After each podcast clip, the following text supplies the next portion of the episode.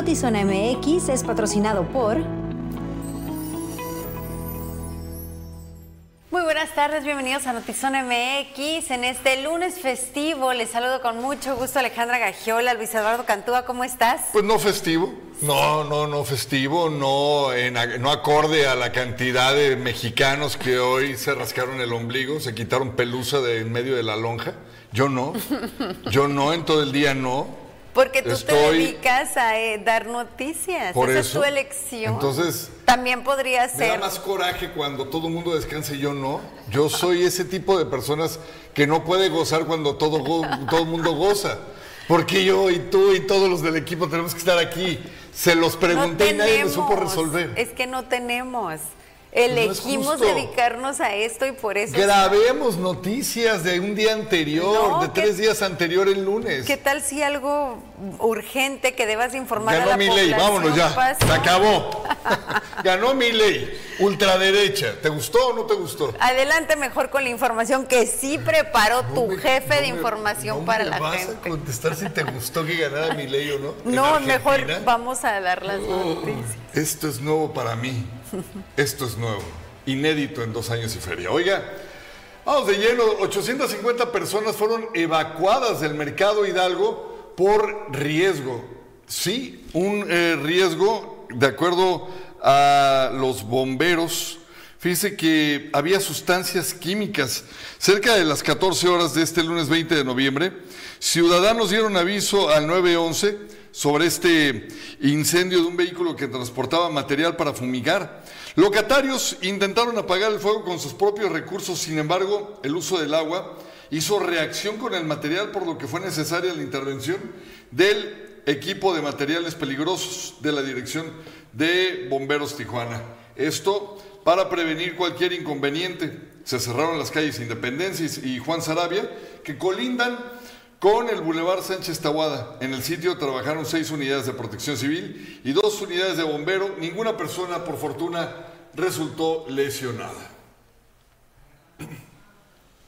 Javier Robles Castillo, un joven ingeniero tijuanense, fue privado de la libertad el pasado miércoles 15 de noviembre sobre el Boulevard Bellas Artes en la colonia Otay.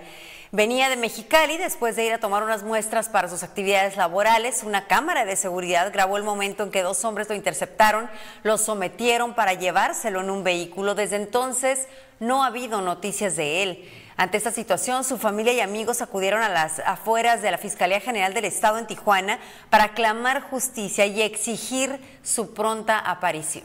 Soy mamá de Javier Robles Castillo. Un chico bueno, un hijo entregado a la ciencia, a la tecnología, que solo su afán es el aportar el bien común a la sociedad, creando productos orgánicos, pensando en el legado que va a dejar a, a su comunidad, a su sociedad. Un hijo muy responsable, un hijo excelente, excelente hermano para mis hijos, el mejor ejemplo que han tenido en vida. Un chico estupendamente maravilloso, padre de familia, del cual me llena de orgullo. Su único mundo es la ciencia, la ciencia, la ciencia. Es un chico que queremos de regreso en casa. Quiero a mi hijo ya de regreso. Lo necesitamos. Tiene que estar bien. La familia indicó que han recibido apoyo por parte de la Fiscalía. Hasta la fecha, se descarta que sea un secuestro porque no les han llamado para exigirles alguna recompensa. Javier también es padre de una pequeña de cuatro años quien espera el regreso de su padre, así como lo acaba de escuchar el resto de la familia. Mi, mi hermano es la mejor persona que he conocido. Es la mejor persona que he conocido. No se merece esto. Nadie se lo merece. Nadie. Mi, mi hermano tiene anécdotas que nos hace divertirnos en las fiestas, anécdotas que nos hace divertirnos, soñar con todo lo que nos cuenta, con todo lo que se imagina. Y, me duele pensar que, tal vez ya no vamos a escucharlo. Me, me duele pensar cómo está ahorita. los días se nos hacen eternos y tan cortos al mismo tiempo por no saber nada de él, y nada más pasan los días, pasan las horas y no, no tenemos ninguna información de él, ningún contacto de él, nada que nos pueda ayudar a saber dónde está mi hermano.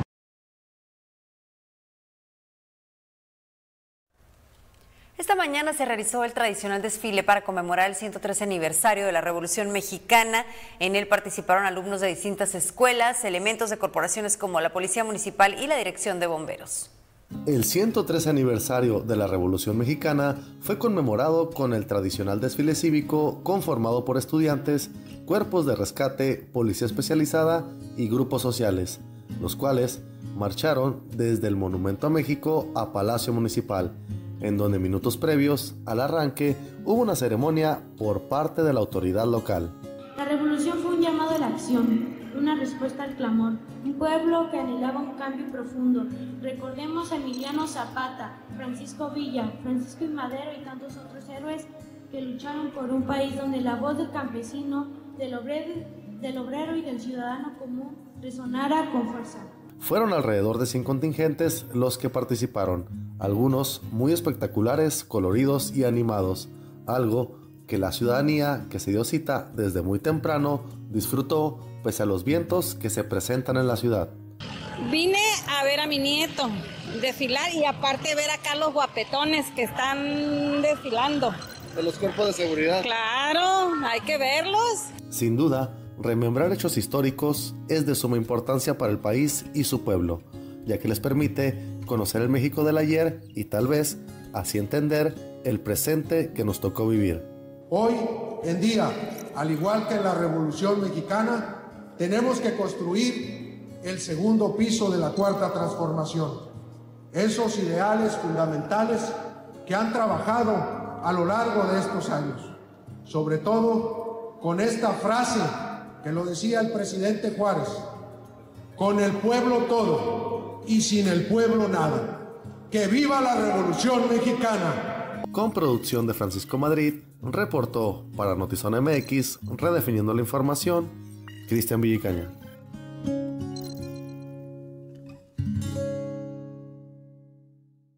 Bienvenidos a Climba, 24 horas de entretenimiento gratuito Aquí les damos una guía de uso para disfrutar de nuestra plataforma.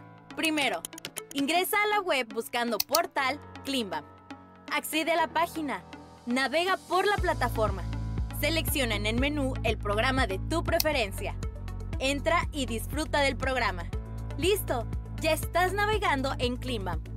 Comparte con tus amigos, familiares, compañeros de trabajo y sigue disfrutando las 24 horas de Klimba. Diversión e información en un solo clic.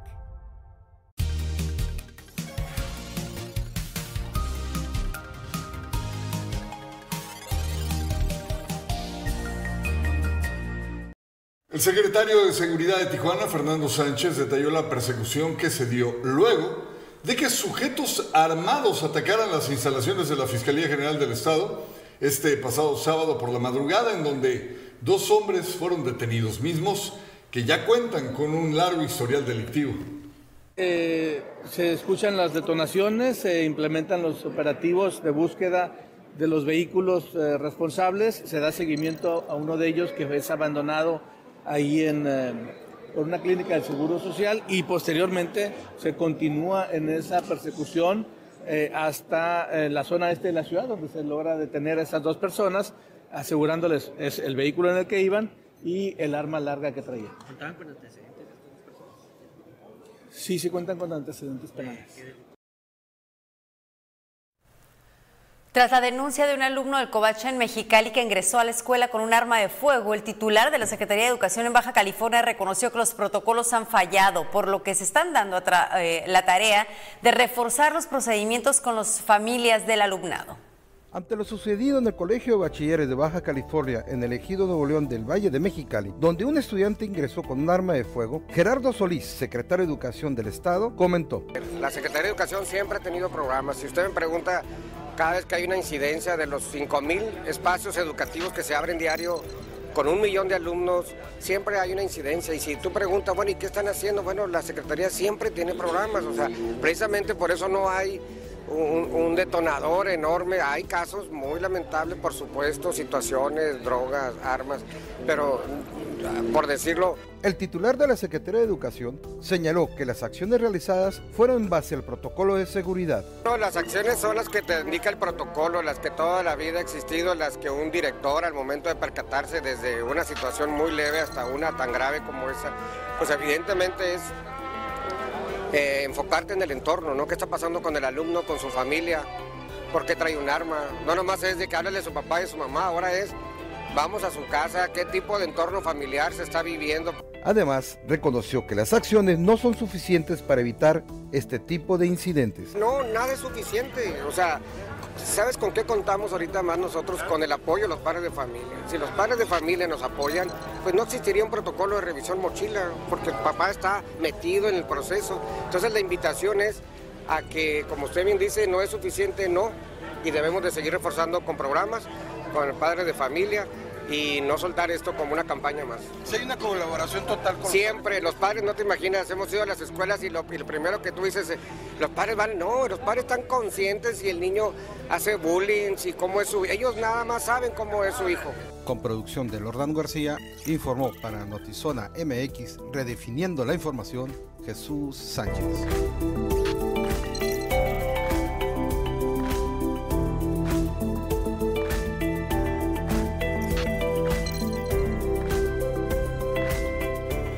Sobre este caso, el fiscal regional en Mexicali informó que después de la detención del joven, se continúa con la investigación del caso para conocer los motivos que lo llevaron a portar el arma y saber cómo es que lo obtuvo.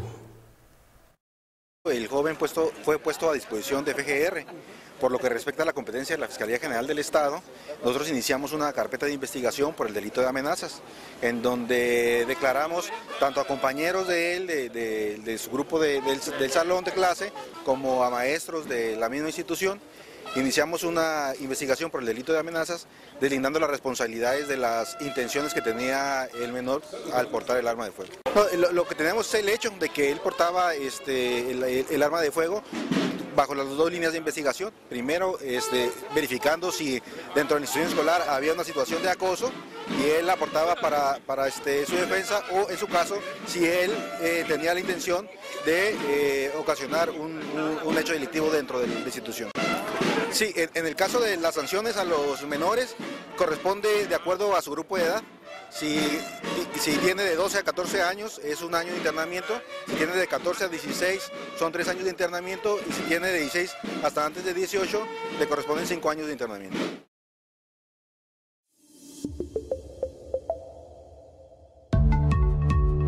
Rehabilitación del Centro Acuático Rosarito en la Unidad Deportiva Andrés Luna. El deporte ha sido vital en este gobierno municipal y uno de los principales espacios utilizado por los rosaritenses para fomentar el deporte, requería de mantenimiento urgente en su alberca semiolímpica, chapoteadero, así como la reparación del cuarto de bombas de calor para la alberca. Todo ello se realizó con una inversión de 7.340.000 pesos, todo con recursos propios, gracias a las finanzas sanas de este gobierno. Así cumplimos nuestra promesa de impulsar el deporte a través del mejoramiento de las instalaciones deportivas. Esto es infraestructura que brinda bienestar. Informe 2. Resultados de gobierno. Araceli Brown Figueredo, presidente municipal de Playas de Rosarito. Hoy a las 3 de la tarde con 17 minutos, la garita del Chaparral fue abierta en dirección de San Diego a Tijuana. Las personas que trabajan y estudian en Estados Unidos y cruzan todos los días ahorran con esta apertura hasta una hora de cruce en el trayecto a México. Después de tres años y ocho meses, la garita estará abierta en un horario de 3 de la tarde a 11 de la noche de lunes a domingo. Bueno, yo creo que es muy, muy significativo, muy importante. Eh, eh, en comentarios anteriores nos habían dicho que la puerta este eh, se colapsa de, tanta, de la cantidad de, personas que ingresan con el apoyo de, la Agencia Nacional de Aduanas, Migración y, y CBP, pues luego se logró que, que pudieran abrir esta puerta. Va a desalojar mucho el, tránsito de personas en la puerta peatonal esta. Así es de que es, es, muy importante, sobre todo que ya va a funcionar desde las 6 de la mañana hasta las 11 de la noche. Los jóvenes que van a la escuela, estudiantes, etcétera, van a poder eh, transitar con mayor facilidad. El proceso para elegir al secretario general del Sindicato de Profesores del Colegio de Bachilleres se realizó el pasado mes de junio. Una elección que no fue legitimada y por ende se repetirá esta semana. No obstante, el candidato de la plantilla violeta, Enrique Ochoa, señala opacidad y malas prácticas por parte de Eric Garibo Cárdenas, quien es otro de los que busca la Secretaría del Sindicato. Entonces nosotros estamos ahora pues compitiendo, presentando propuestas, sin embargo nos estamos enfrentando a las mismas prácticas. Nos han, por ejemplo, limitado eh, la presentación con maestros. Ha habido un plantel en el Valle de Mexicali que no nos dieron oportunidad de platicar con maestros de parte de directivos del colegio. Ha habido hostigamiento para compañeros también en el sentido de que pues pueden verse perjudicados por las horas que van a tener frente a grupo o otro tipo de prácticas también de que van a ubicar este, la boleta y, a quién pertenece para luego pues también tomar represalias.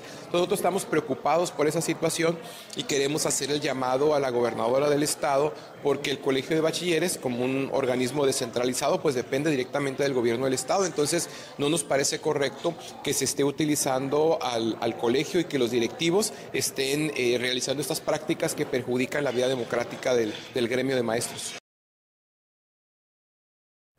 Bueno, y es la era de las reaperturas porque luego de años en que el Museo Interactivo Ámbar está cerrado, será a principios del 2024 cuando finalmente vuelva a recibir alumnos en etapa básica de escuelas privadas y públicas para brindarles información acerca de las consecuencias que provoca el abuso de sustancias, que es por lo que nació originalmente este museo. El Museo Interactivo Ámbar se encuentra en proceso de remodelación para el año 2024. Luego de que las instalaciones sufrieron actos de vandalismo durante la pandemia, se ha hecho una inversión de poco más de 5 millones de pesos para adecuar el espacio y quede listo para recibir alumnos de etapa básica.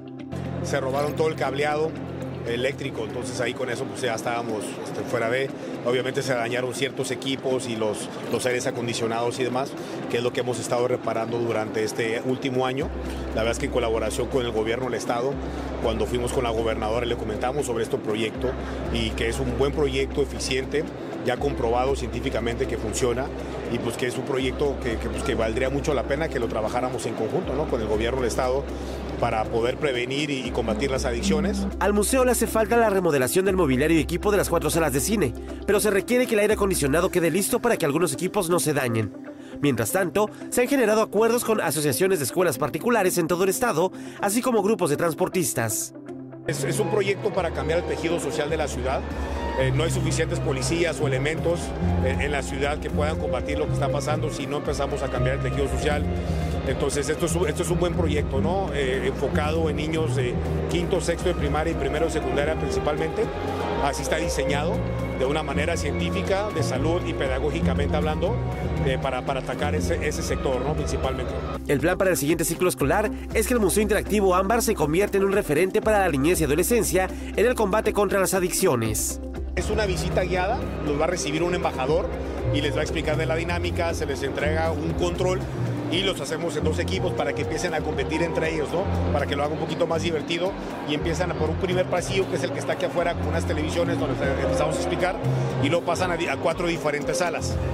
Entonces les empezamos a explicar de la importancia del principio de, en lo científico, de lo del cerebro y al final en resumen para un niño es cómo se achicharra un cerebro si consumen drogas, ¿no? El patronato dio a conocer que con base en un estudio multidisciplinario se identificó que las charlas en contra de las adicciones previenen el consumo en hasta un 20%. Asimismo, indicaron que cuando se abran las puertas, los asistentes recibirán un cómic para reforzar la información que recibieron en el recorrido. Con producción de Tania Hernández, informó para Notizona MX, redefiniendo la información, Uriel Saucedo.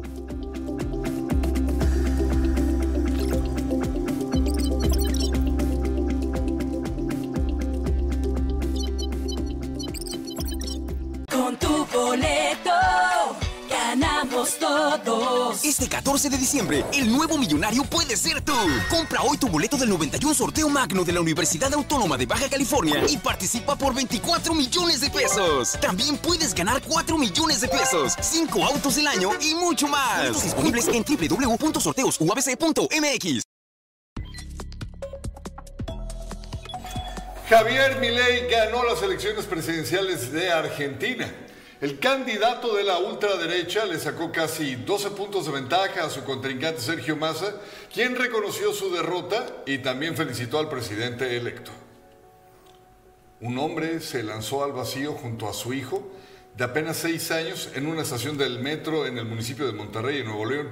Presuntamente este señor sufrió un desequilibrio emocional, tomó al menor, lo abrazó y se arrojó de aproximadamente 20 metros de altura. El hombre falleció más tarde en el hospital, tanto el niño que es, atendido todavía. Eh, trascendió que minutos antes de los hechos la víctima esperaba a su esposa, mientras el pequeño jugaba a su lado cuando de repente lo cargó sin motivo aparente y se lanzó al vacío. Nueve personas murieron en República Dominicana por la caída de un muro de contención. El hecho se registró cuando las víctimas se movilizaban en sus vehículos en el centro de Santo Domingo. El reporte oficial asocia las intensas lluvias que han caído en la ciudad con el debilitamiento de la estructura. Una mujer se desnudó por completo en el Aeropuerto Internacional de Santiago de Chile. Aparentemente cayó bajo los efectos de alguna droga. Incluso agredió a dos pasajeras jalándolas fuerte y violentamente del cabello. Momentos más tarde lograron detenerla.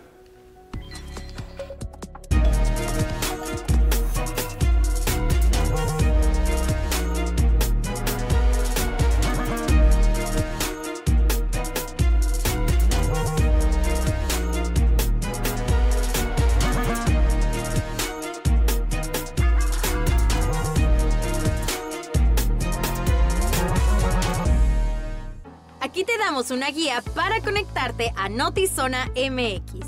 1. Ver en tu televisión. Entra a nuestro canal de YouTube desde tu celular, selecciona el video que deseas y conéctate a tu TV a través de Bluetooth. 2. Ver en tu celular. Entra a nuestra página de Facebook arroba oficial MX en el celular, selecciona el video y participa en vivo.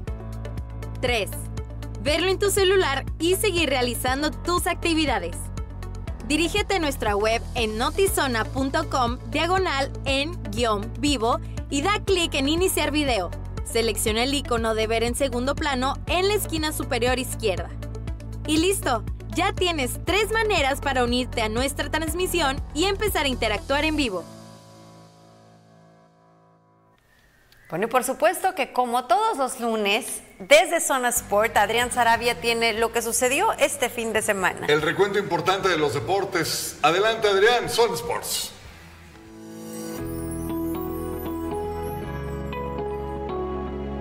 Zona Sport es traída a ti por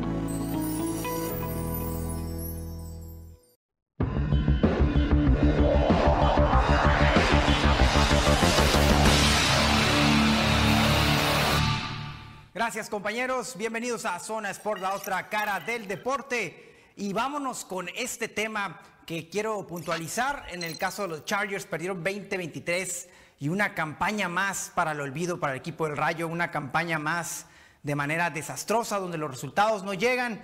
Esto fue en el Ambeo Field, en este estadio ya histórico de los Green Bay Packers. No lo superaron por mucha ventaja, pero este equipo nomás no avanza, un proyecto que nomás no camina el equipo de los Chargers y no hay una, identificación clara de la afición de eh, Los Ángeles. Vamos a ver qué viene para la próxima temporada porque parece ser que será una, una temporada más para el olvido.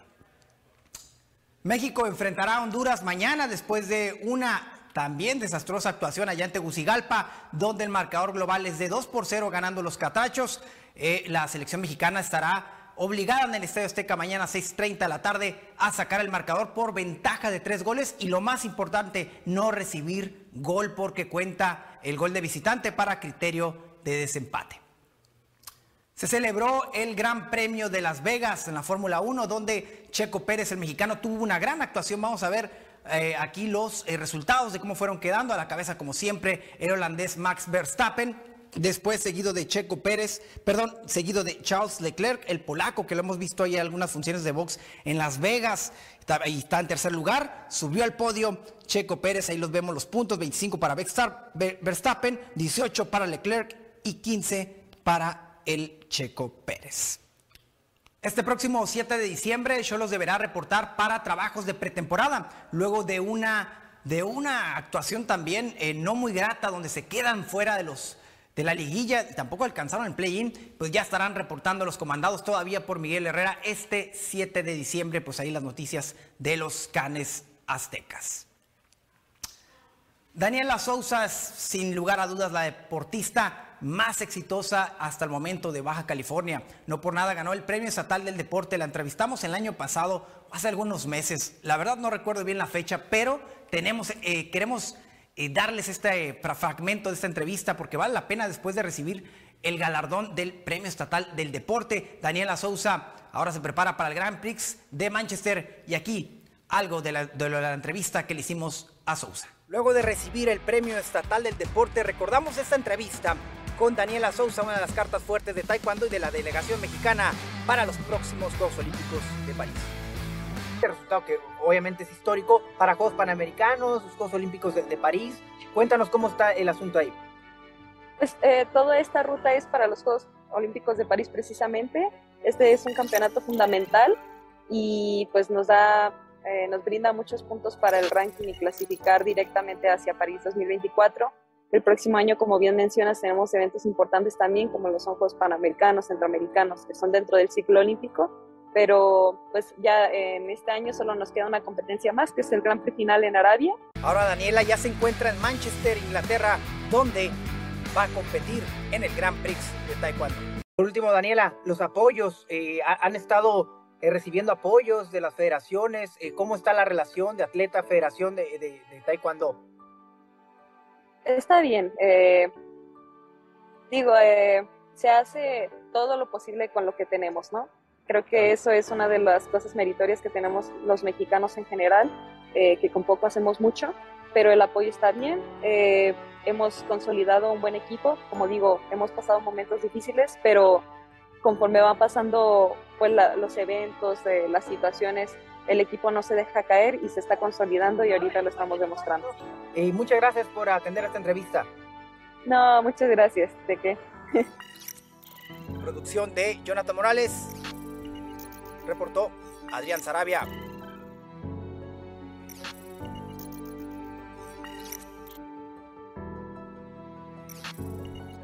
Ya se estará preparando para los Juegos Olímpicos Daniela Sousa, donde seguramente querrá estar. Esto ha sido todo en la esquina del boxeo, pero los dejamos con esas imágenes de Erika Cruz en una batalla durísima y donde se proclama como nueva campeona del mundo ya en dos divisiones diferentes. La tendremos en una entrevista. Estamos tratando ya de, concretar la entrevista eh, con Erika Cruz para tenerla completamente en vivo. Kenny Enríquez y un servidor Adrián Sarabia en la esquina del boxeo a las 7:15 de la noche. Las plataformas de Klimbam y también aquí en Zona MX. Thank you.